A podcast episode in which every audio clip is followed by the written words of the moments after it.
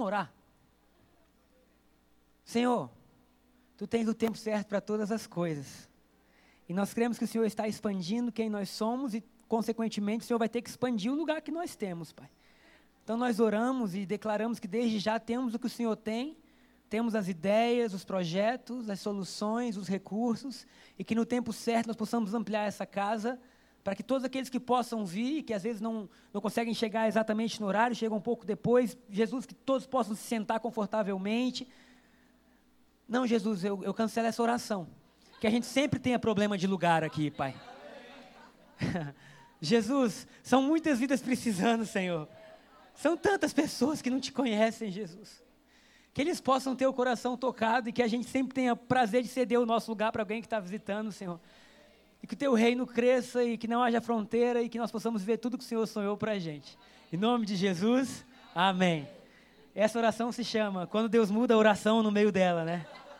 Queridos, o tema da pregação de hoje é um novo dia. Eu quero que você profetize isso para quem está perto de você, um novo dia.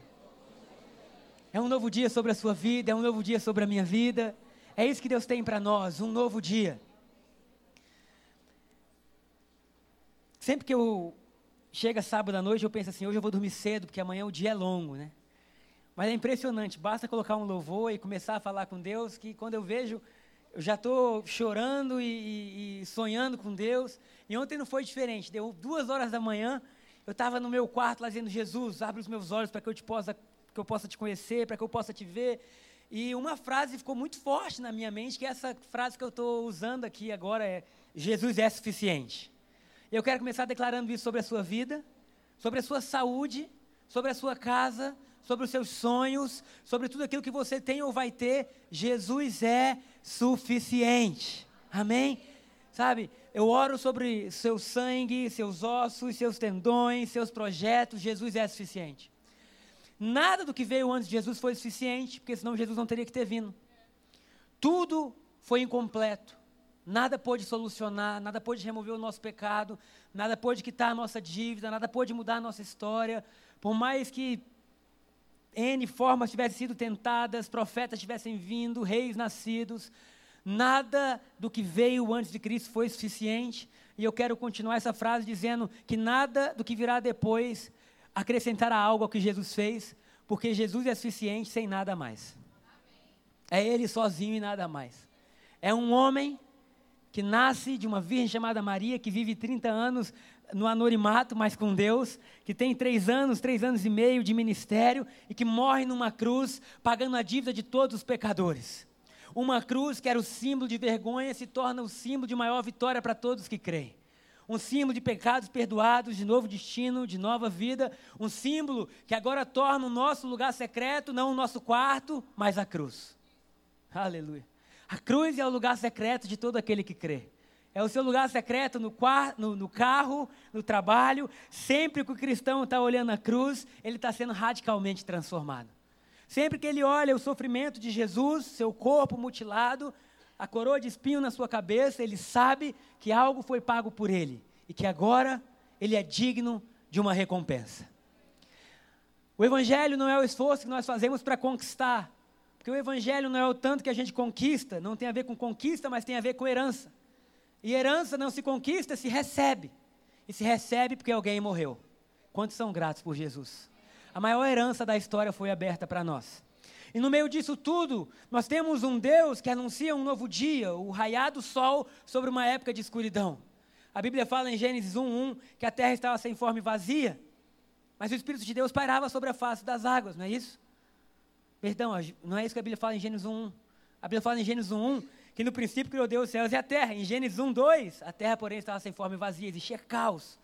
É interessante que a criação do mundo e tudo que aconteceu na antiga aliança era um símbolo daquilo que Jesus viria fazer. Quando João começa a escrever o seu livro, ele fala assim, no princípio, que é a mesma palavra que a Bíblia é iniciada, ele fala assim, ele era o verbo, e o verbo estava com Deus, e o verbo era Deus. João está dizendo, assim como Deus estabeleceu luz para tirar a escuridão no início da criação do mundo, Deus estabelece Jesus para acabar com a escuridão que veio desde Adão. Então, a terra estava um caos. Eu não sei se realmente era um caos ou se era apenas um símbolo do que aconteceu por causa de Adão, onde Adão peca e quatro mil anos de pecado torna o caos a vida do ser humano. Não sabemos quem somos, para onde vamos, o que temos, mas de repente, no meio da escuridão, nasce a luz. E a luz que traz para nós a esperança de mudança, de um novo dia, de cura, de restauração, de nós podermos ser amados novamente e amar também. Agora, toda essa realidade, ela acontece espiritual como num piscar de olhos. Nós cremos e nos tornamos, amém? Nós cremos e tornamos santos, amados, aceitos, porque a Bíblia diz que o justo vive pela fé. Amém? Então, nós cremos e nos tornamos. Agora, naturalmente falando, nós entramos em um processo de transformação. E eu ouso dizer que Deus tem bom humor com o processo, que Deus ama processo. Porque Deus podia ter construído a terra em um dia, mas construiu em sete. Por quê? Porque Ele gosta de processo. Jesus se chama de o caminho, de a porta que dá acesso a dois lugares. Jesus se chama de o alfa e o ômega, quer dizer, o início e fim, sabe? No meio disso tudo, tudo que nós vivemos, nós estamos com Ele, no meio de um processo. Um Deus que chama Davi a caminhar com Ele. Um Deus que, que não quer apenas ser pontual na sua vida, mas quer fazer parte dela diariamente. Um Deus quer fazer você se alegrar. Muitos pensam que a verdadeira missão é sair de onde nós estamos e ocupar outro lugar. Eu digo que a verdadeira missão é um cristão feliz, é um cristão saudável. É as pessoas olharem para a gente e dizer assim: eles têm algo diferente, como aquela mulher samaritana que nós pregamos no ano passado. Algo está nessa mulher que está diferente. O mundo carece de ver pessoas que simplesmente estão bem, estão plenas. E não estão plenas porque têm algo, porque possuem algo, estão plenas porque Jesus vive nelas. Amém? Então Deus, Ele ama processos. E Deus ama mudança. E mudança nem sempre é fácil, é ou não é? Mudança tem a ver com largar o que era velho e se abraçar o que é novo, e muitas vezes isso traz incerteza. Quantos já mudaram de casa? Apartamento. Mudança fala de você abrir mão de coisas que você viveu e agora entrar em um novo tempo. Jesus diz que ele traria um vinho novo. E que os odres antigos não poderiam suportar o vinho novo. Deus ama tanto mudança que ele fala em Isaías 43: Eis que eu faço coisa nova. Deus está constantemente transformando aquilo que nós pensamos, que nós vemos, que nós ouvimos. A maior transformação que acontece no cristão, ela nunca vai ser exterior, mas interior. Porque o reino funciona de dentro para fora.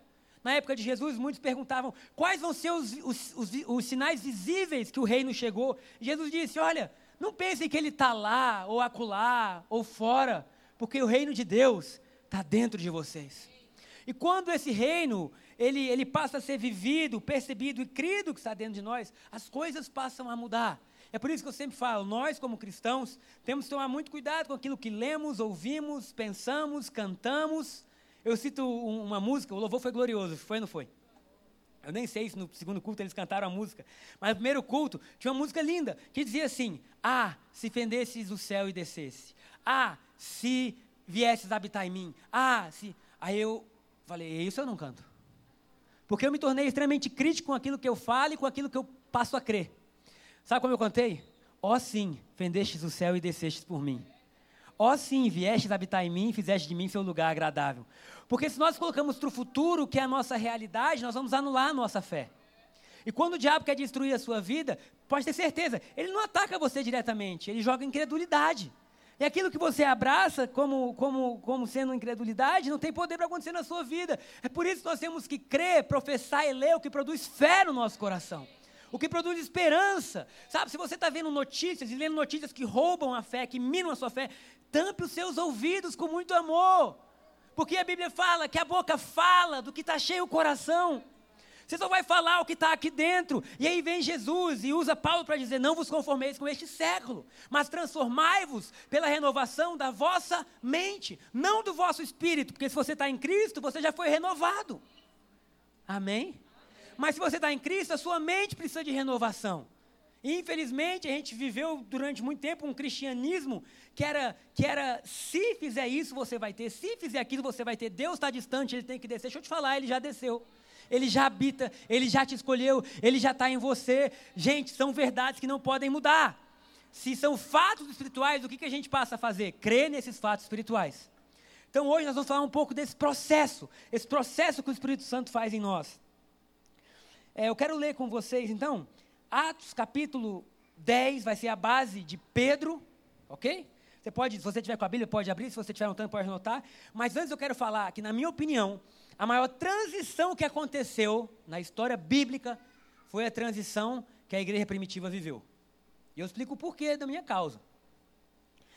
Porque quando Jesus levanta a igreja, da lei de Moisés até Jesus foram quase 1.600 anos. Pensa comigo.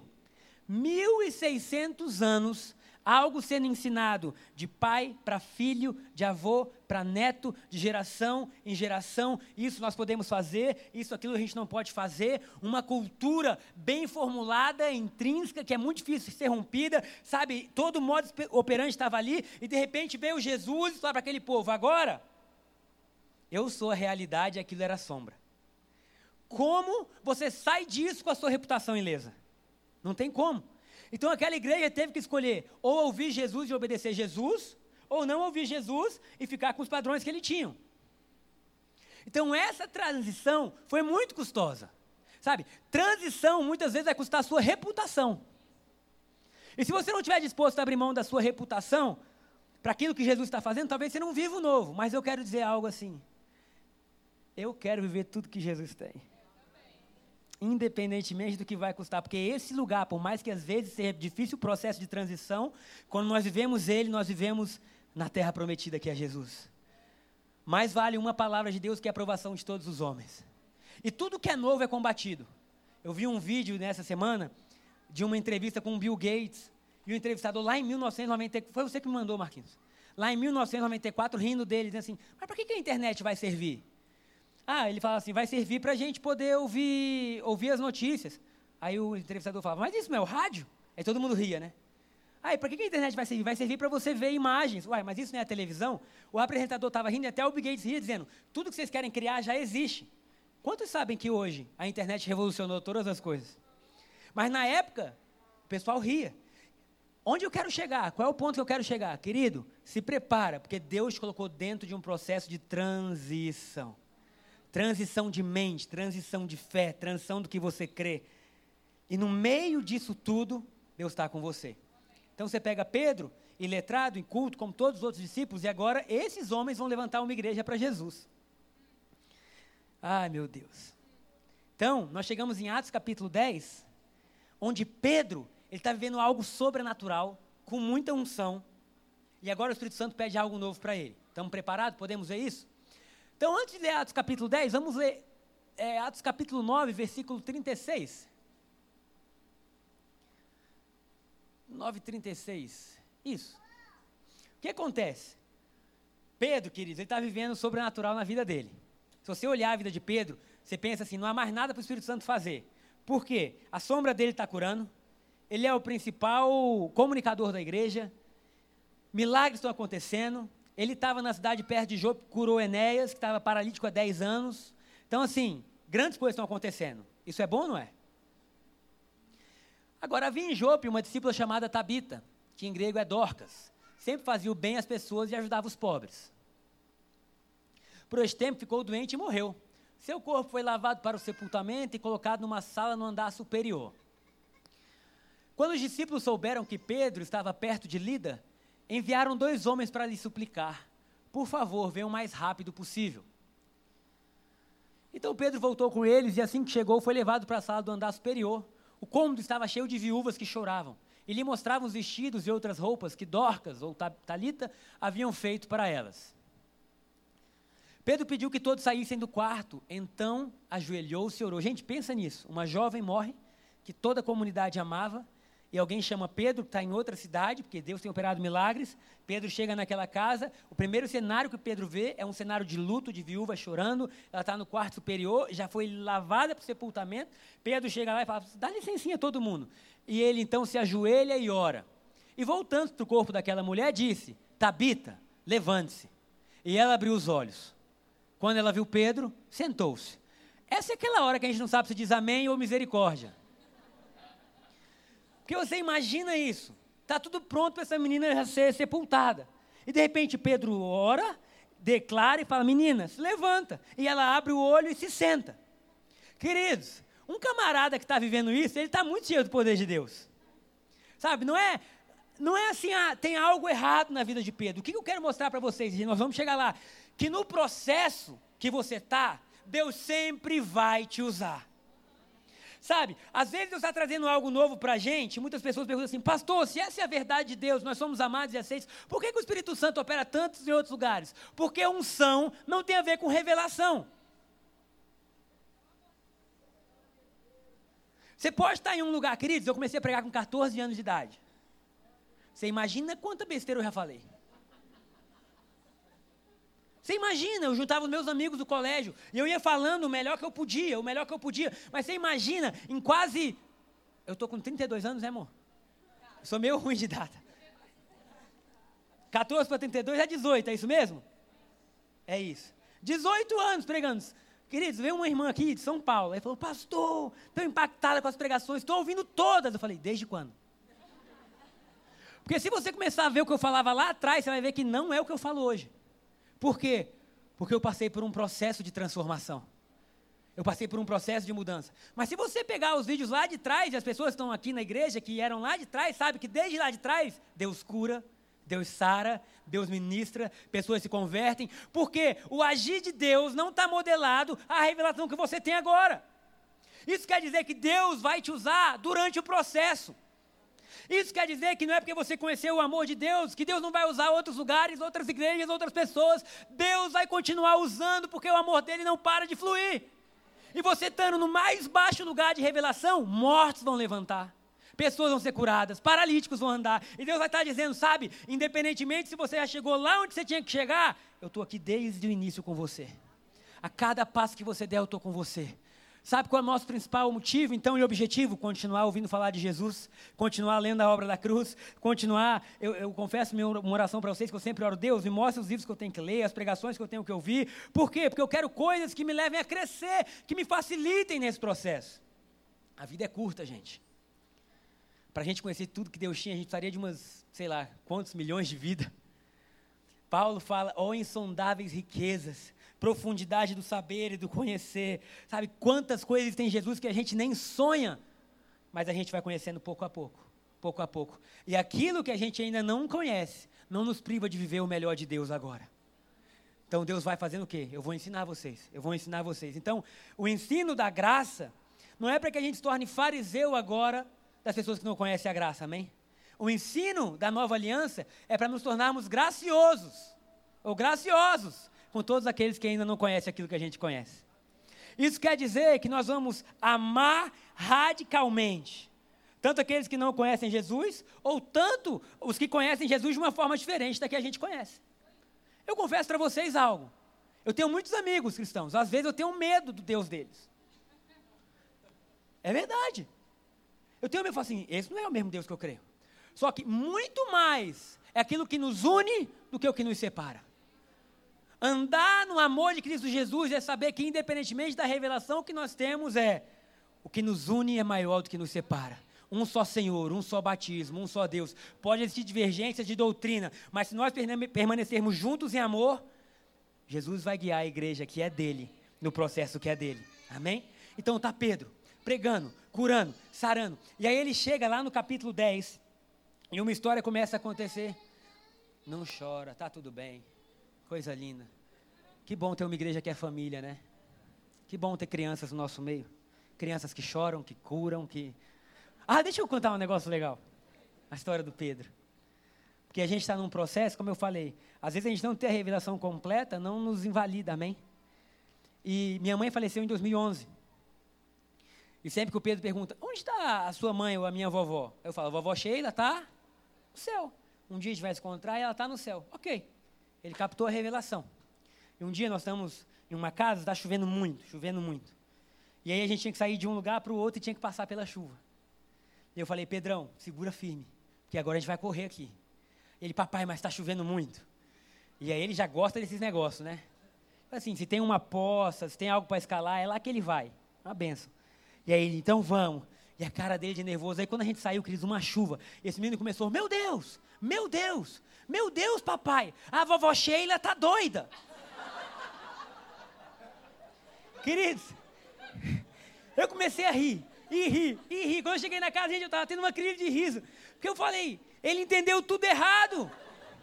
Não era essa a revelação. Mas na cabeça dele, se a chuva cai do céu e a vovó Sheila está lá, ela pirou. Porque agora não está chovendo muito. Agora, olha que coisa interessante. A falta de revelação dele, mais profunda sobre um assunto, não tirou eu celebrar com ele os momentos no caminho.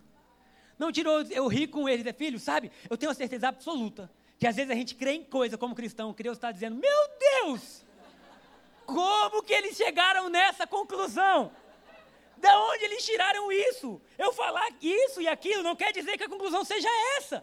Mesmo a conclusão estando errada, nós temos um pai que corre com a gente no colo, no meio da chuva, que celebra, e um pai que, se nós continuarmos nesse processo, ele vai nos ensinar todas as coisas.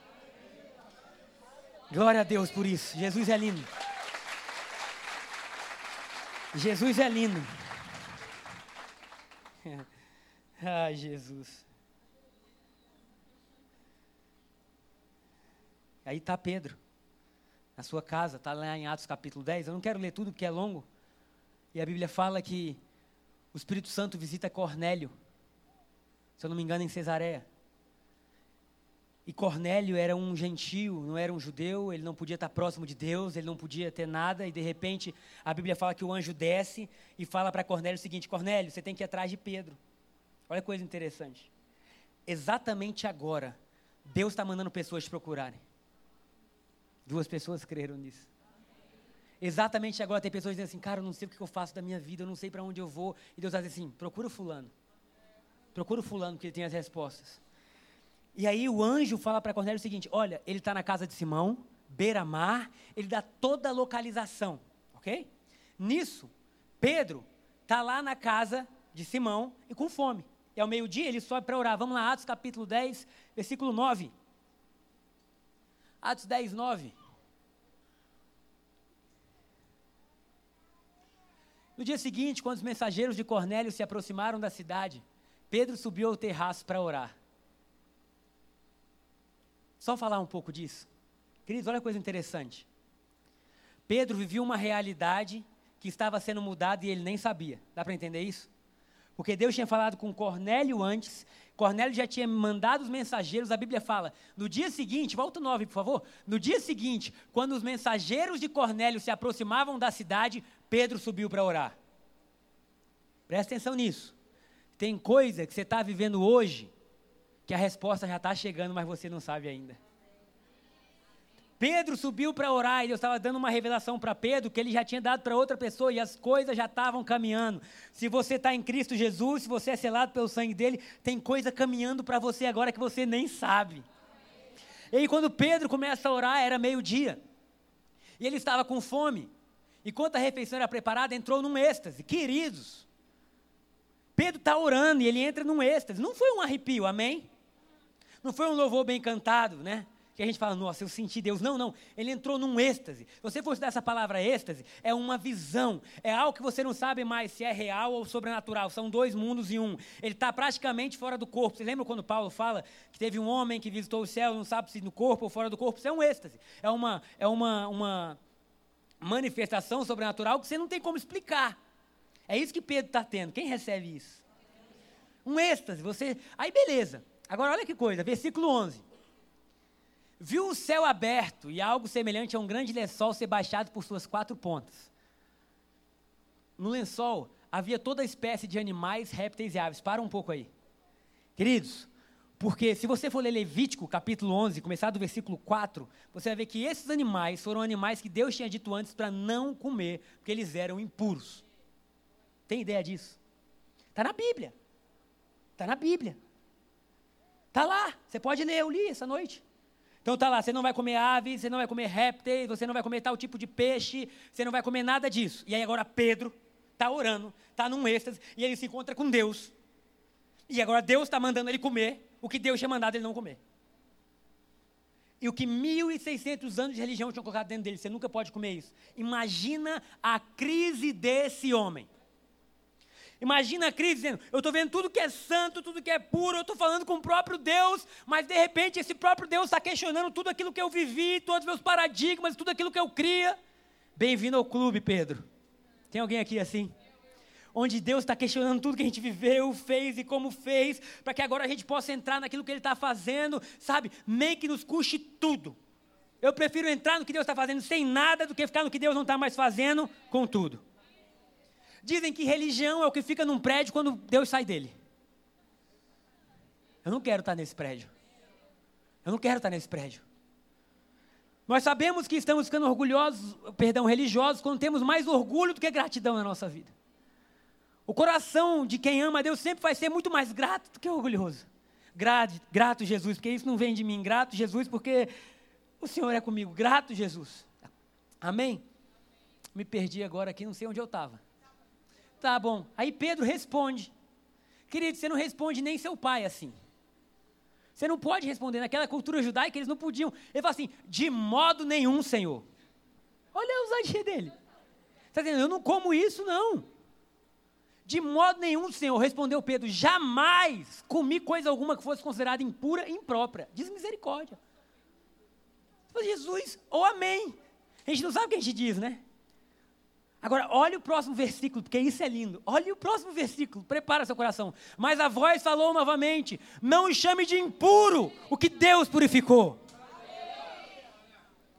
O que Deus está falando com Pedro é: Isso era impuro, era, mas agora eu purifiquei.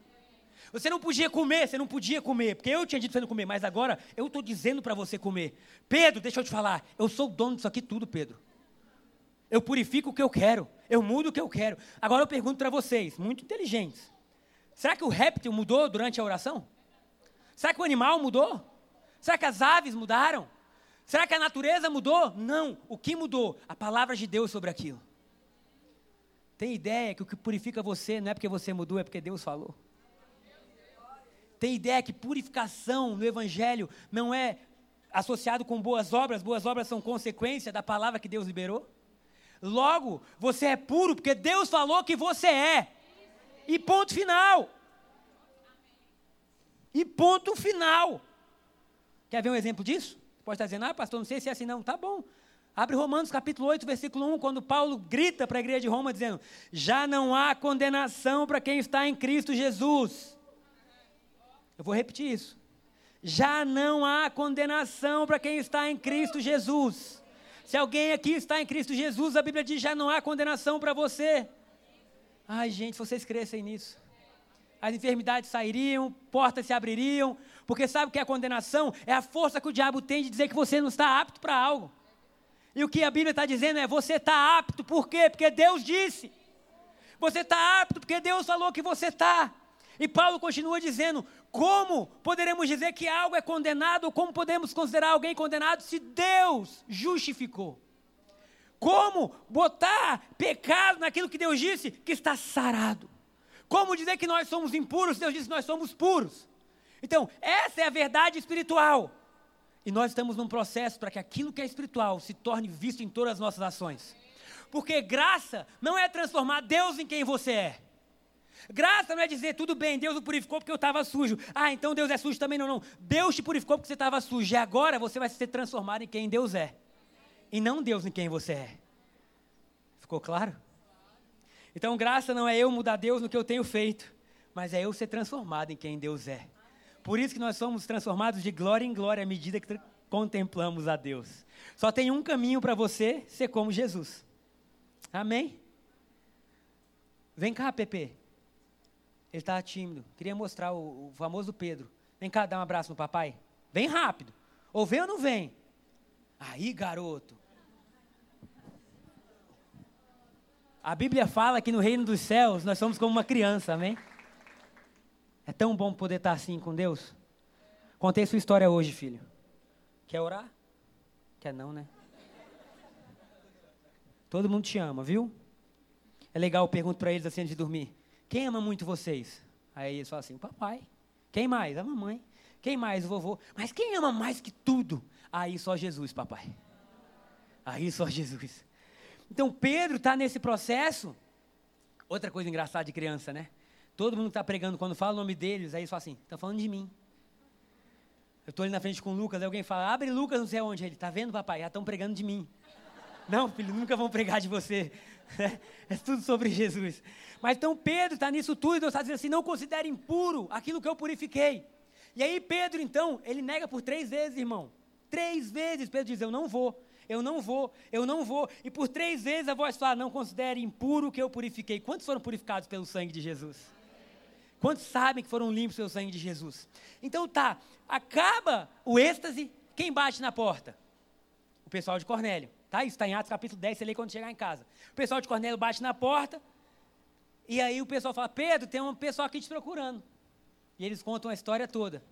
E o Espírito Santo fala para Pedro assim: não hesita, vai com eles. Queridos, não hesita, mergulha no que Deus tem feito. Não hesita, se o Espírito Santo está falando, faz. Não hesita, ouve a voz de Deus para a sua vida e escreve as canções que Ele tem colocado no seu coração. Não hesita, escreve os livros. Não hesita, abre as escolas. Não hesita, abre creches. Não hesita, faz aquilo que Deus está colocando no seu coração, amém? E aí Pedro sai e ele vai com eles até a casa de Cornélio.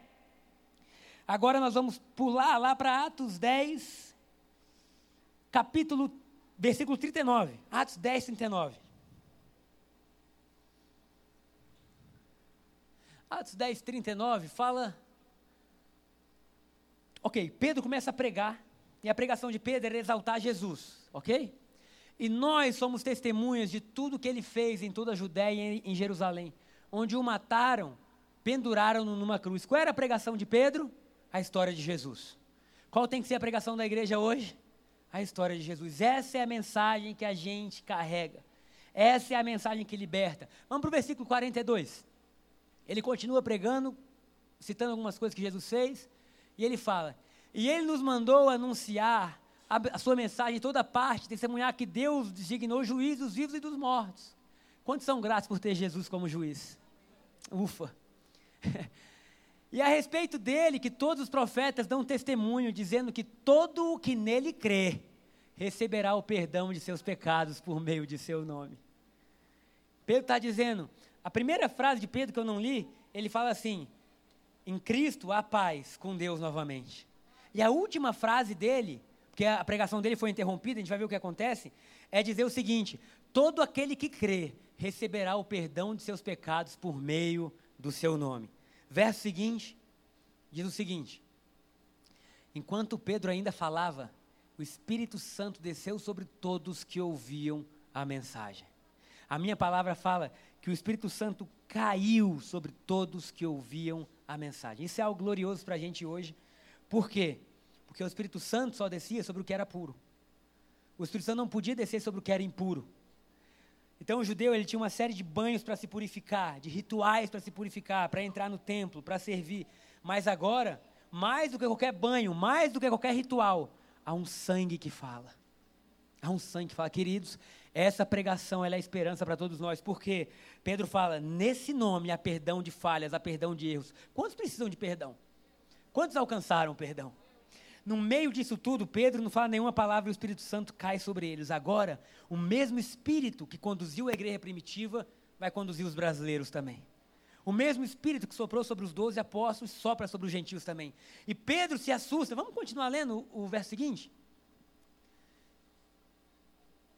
E ele fala assim: os discípulos judeus que acompanhavam a Pedro ficaram admirados de que o dom do Espírito Santo também fosse derramado sobre os gentios. Verso seguinte. Pedro os ouvira falar em outras línguas e louvar a Deus. Na minha versão fala, e anunciar as grandezas de Deus.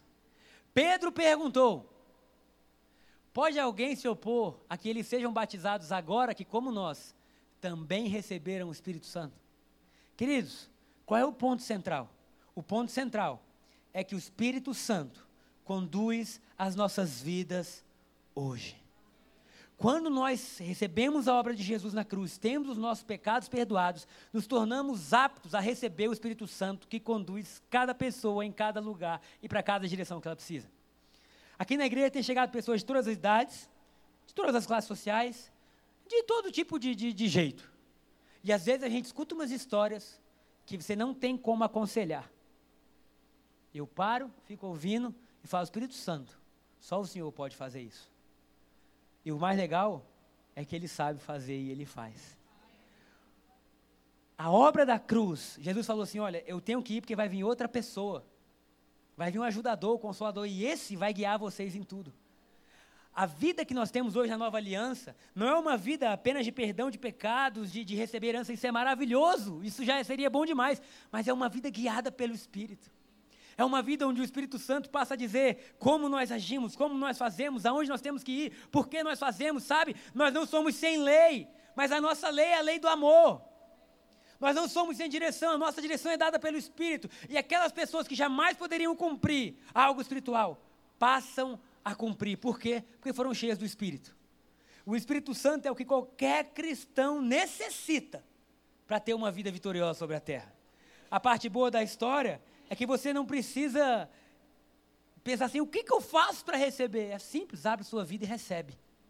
Chega na sua casa hoje e fala: Espírito Santo, que bom que o Senhor repousou sobre mim. Que bom, abre os meus olhos para eu ver, abre os meus ouvidos para eu ouvir.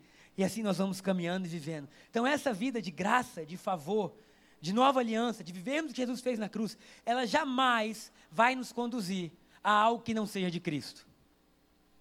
Vamos abrir Tito, capítulo 2, versículo 11. Tito 2, 11. Mostra o que a graça faz nas nossas vidas.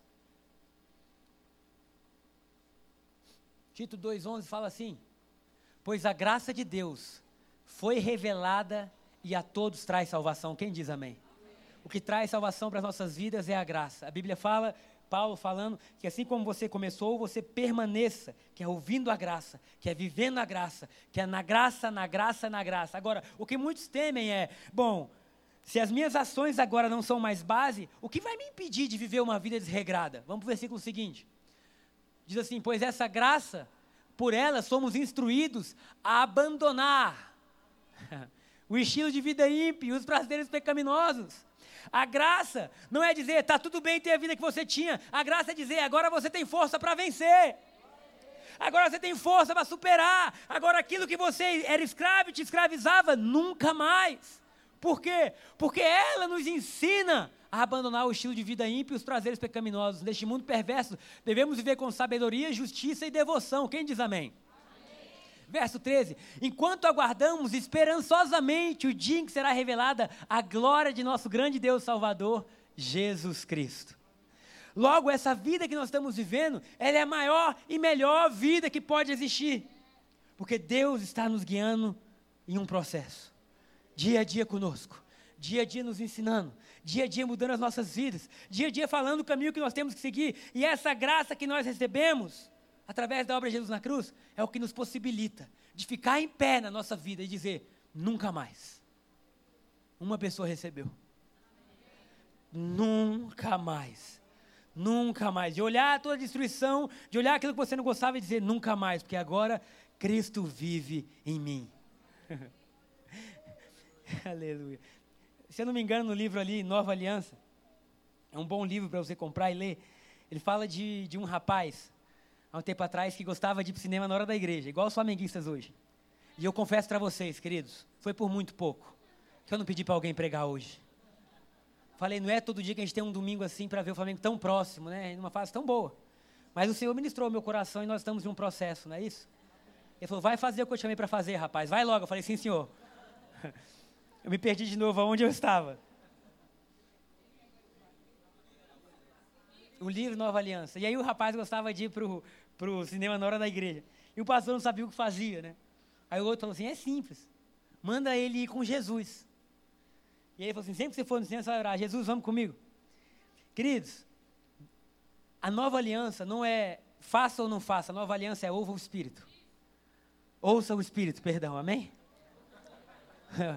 Falei do Flamengo, até a língua muda, né? Ouva, ouva foi bom.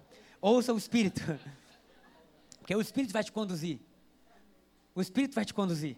E aí o rapaz foi pro cinema e falou: Espírito Santo, Jesus, vamos comigo pro cinema hoje. E aí no meio do filme o rapaz saiu e foi embora. E apareceu na igreja. Eu falei: Uai, o que, que aconteceu? Jesus não estava gostando daquele filme, não. E aí ele falou: Pronto, agora eu já sei que Jesus não quer. E aí aquilo que ia demorar um ano, pastor dizendo, cara, é bom você estar na igreja, é bom estar com a sua família, não sei o quê, será que você pode ir para o cinema outra hora? Tem que ser na hora do culto, né? A semana tem tantas horas, o culto é só uma hora e quarenta e cinco, quando chega tudo isso, irmão? Aí você tenta a vida inteira, o Espírito Santo, em uma sentada com ele no cinema, fala assim, vai louvar, vai agradecer por tudo que eu tenho feito na sua vida, na sua história. E aí a gente chega aqui, queridos, gratos por quê? Porque agora nós somos guiados pelo Espírito. Agora nós temos dons, agora nós temos uma vida que jamais poderia ser produzida. Sabe? Cinco características rápidas do que o Espírito Santo faz na gente. Primeiro, desejo de orar. Quando o Espírito Santo desceu em Atos, nos gentios, a primeira coisa que eles fizeram foi começar a orar. Aí você está no carro e de repente você, cara, que vontade de orar. Deus. Aí você começa a orar, mesmo sem pensar. Então, meu dia hoje, Senhor, obrigado que o Senhor está comigo, sabe? Pedro estava orando, Cornélio estava orando. É normal orar, porque agora oração não é mais uma disputa com Deus, é deleite, é desfrute. Aleluia, você está em um lugar de prazer. Outra coisa que aconteceu é que eles perseveravam na doutrina dos apóstolos. Uma coisa linda é na doutrina dos apóstolos, amém? Não nos apóstolos. Amém? Então era no que eles falavam e não neles, porque os apóstolos vão e vêm, pessoas mudam, mas a doutrina de Jesus permanece. Logo a igreja estava fundada no que Jesus fez e não no que os homens podiam fazer. Outra coisa interessante, ninguém considerava sua coisa alguma. Isso é difícil demais. Isso é difícil demais, queridos. Eu vi um negócio, a Charlie é meio assim, né? Aí botou lá no Instagram dela. Queria que vocês dissessem coisas que vocês gostam, que eu tenho, que eu quero mandar para vocês. Falei, não sabe o que fala. E aí começou, falando, ah, eu queria aquela blusa, eu queria não sei o quê. Falei, gente, e aí ela foi, começou a separar. Aí um dia desse ela chega lá em casa, nossa, amor, já foi difícil dar, né? Porque as pessoas esperem coisas que a gente não imagina. Falei, é verdade. Mas quando eu cheguei no correio e eu vi o preço de envio para tudo que é lugar, quase que eu desisti. Agora, você tem uma igreja que naturalmente, sem ninguém falar, não considera mais nada como seu, porque tudo é de Deus. Tudo é de Deus. Fala, não, isso agora não é meu. A minha família eu estou cuidando, mas essa família é de Deus. A minha casa é de Deus. O meu tudo é de Deus, sabe? Ontem, enquanto eu orava à noite, eu falei, Jesus, obrigado. Pode usar tudo que é meu. Tudo que é meu é teu, Jesus.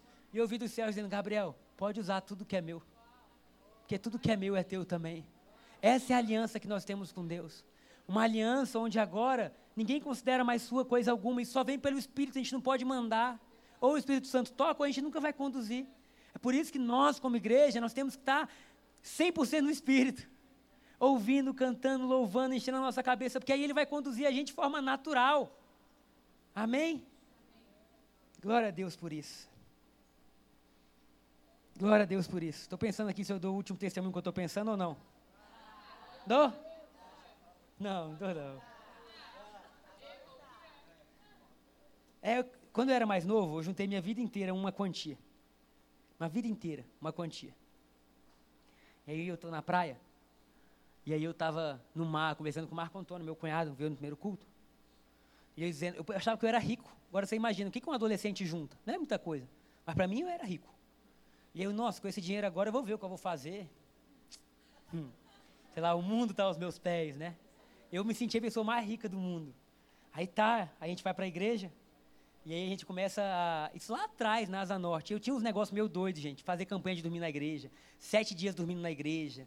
Esse negócio assim do céu. E eu ia. E aí todos os meus discípulos vinham comigo. E aí no primeiro dia de oração a gente está orando, Deus, nós vamos ter uma igreja assim, assado, com um terreno assim. E aí tinha o um projeto Terreno Fértil. E eu ouvi o Espírito Santo falar comigo, pega aquele valor e dá para a igreja. Eu falei, diabo, eu não vou ouvir tua voz, inimigo. Lá, gente, eu, eu confesso que eu parei de orar, eu comecei a louvar, eu queria não dormir mais nenhum dia na igreja, porque estava difícil. E aí eu falei, não foi de Deus, eu tenho certeza, não foi, ele não precisa, ele tem tudo, o que ele quer esse meu? Não, e eu fiquei lutando com Deus, eu fiquei lutando com Deus. É, é, sério, eu lutei com Deus, eu fiquei triste, triste. E durante sete dias eu não dei. Mas aconteceu algo, eu ia no banco, eu tirava o extrato, eu olhava o valor e dizia, isso não é mais seu. Isso não é mais seu. Aí eu falei, ah, Espírito Santo. Cheguei em casa, tá bom, se não é mais meu, orei. Porque orar é a melhor coisa que a gente faz. Senhor, isso nunca foi meu, foi o Senhor que me deu. E fiz aquilo que eu mais fiz, né? Botei no envelope e entreguei. Quando meu pai veio, ele falou: O que, que você está fazendo? Falei: O Espírito Santo pediu. Queridos, é interessante que na hora doeu. Mas depois eu fiquei tão grato, tão grato, tão grato. E eu lembro, é, é engraçado que Deus nos guia num processo e Ele nos dá a mão. Se a gente não aceitar no início, Ele vai tentar depois de novo, Ele está nos ensinando. Eu lembro do meu pai dizendo que com 19 anos de idade, ele via na igreja que ele fazia parte, lá em Botafogo, Nova Vida do Rio de Janeiro, as pessoas darem a quantia que eu tinha. E ele disse assim: um dia eu vou poder ter isso. E com 19 anos de idade, eu pude dar o que o dia meu pai sonhava em dar. E eu, eu vi o Espírito Santo falando assim: eu conduzo vocês de vitória em vitória, de glória em glória, a sua vida nunca vai depender disso, a sua vida depende de mim. Então, é o Espírito Santo que nos guia, sabe? Ou a gente escuta o Espírito, ou a letra que matava antes na lei vai matar na graça. Porque o que dá vida não é a letra, é o Espírito. É por isso que a nova aliança é de Deus. Não adianta a gente pegar os textos de antigamente e falar isso aqui mata. E pegar os de hoje e tentar matar as pessoas com ele. Não é isso. É o Espírito Santo que conduz, que aviva, que torna gracioso, que modifica, que. Amém. Cansei, vamos ficar em pé e vamos louvar Jesus. Pode aplaudir Jesus por essa manhã.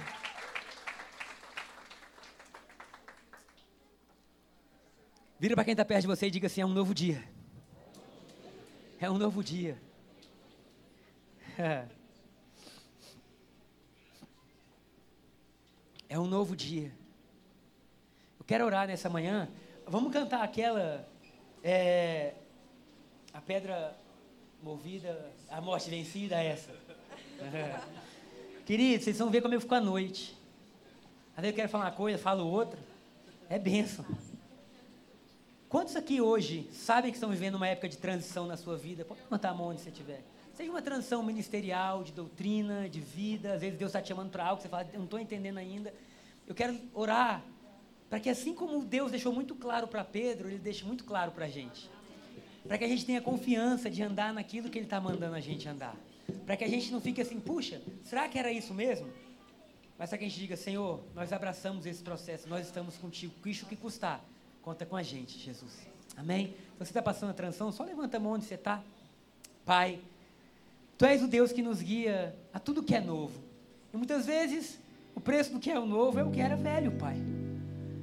O Senhor, mesmo Pedro estando vivendo todos aqueles milagres, sinais, prodígios, a melhor época da vida dele. Pedro viu paralíticos andarem, mortos ressuscitarem, a, a sombra de Pedro curava. Mas um dia o Senhor chamou ele e falou: Ei, eu tenho algo a mais. Jesus, nós não queremos desonrar nada do que nós vivemos, porque o Senhor é o Deus que está com a gente no processo, no caminho, mas nós queremos agora dizer sim a tudo aquilo que o Senhor tem para nós, a todo novo degrau, a todo novo estágio, a toda nova possibilidade. Eu oro para que qualquer receio seja lançado por terra agora em nome de Jesus. Olha, eu digo para você, não tenha medo do que vão falar de você e do que vão pensar. Mais vale a aprovação de Deus do que a dos homens. Se toda uma nação se levantar contra você, ainda assim ela vai ser menor do que Jesus de pé ao seu lado. Todo o povo judeu rejeitou a igreja porque era contrário ao que eles viviam, mas Jesus a aceitou. E eu quero profetizar nessa manhã sobre a sua vida, que tudo aquilo que te diz respeito, Deus vai levar a bom termo. Não tenha medo das dificuldades, dos desafios. Não tenha medo da condição das pessoas que vão chegar ao seu lado. Existe poder do Espírito Santo na sua vida para que mudança aconteça. Existe poder do Espírito Santo na sua vida para que Cristo seja revelado. Existe amor, existe graça, existe favor para que tudo seja mudado. Eu oro e digo: Jesus é suficiente sobre a sua vida sobre o seu sangue nessa manhã, Jesus é suficiente. Sobre os seus ossos, artérias, veias, cérebro, tendões, ligamentos, ossos, pele, coração, órgãos. Em nome de Jesus agora, Jesus é suficiente. Que tudo aquilo que não está de acordo com a vontade de Deus seja mudado agora em nome de Jesus. Eu oro para que portas estejam sendo abertas nessa manhã para que ideias venham, para que a alegria venha e para que nós possamos viver como de fato nós somos, o povo mais feliz do mundo, o povo abençoado em Cristo Jesus, o povo que recebeu de Deus a palavra dizendo: Pedro, não considere impuro ao que eu purifiquei. Por isso nós dizemos: Obrigado, Jesus, guia-nos nesse processo, do início ao fim que nossa vida seja sempre para te dar louvor. Assim nós oramos no nome de Jesus. Amém e amém.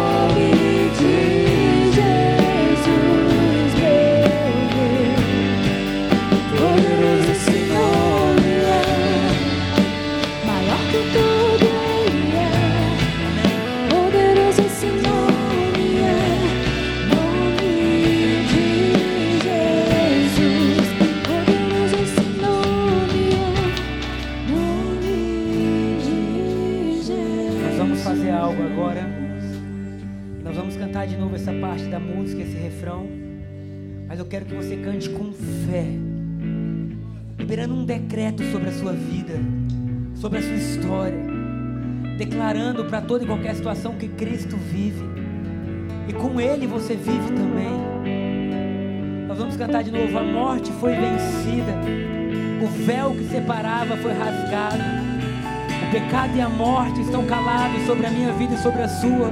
Só vale a palavra de Deus. E enquanto nós louvamos, que anjos estejam trabalhando em nosso favor. Que respostas estejam chegando. E que tudo aquilo que nos diz respeito, que é nossa herança, que é direito nosso, venha às nossas mãos em nome de Jesus. Amém?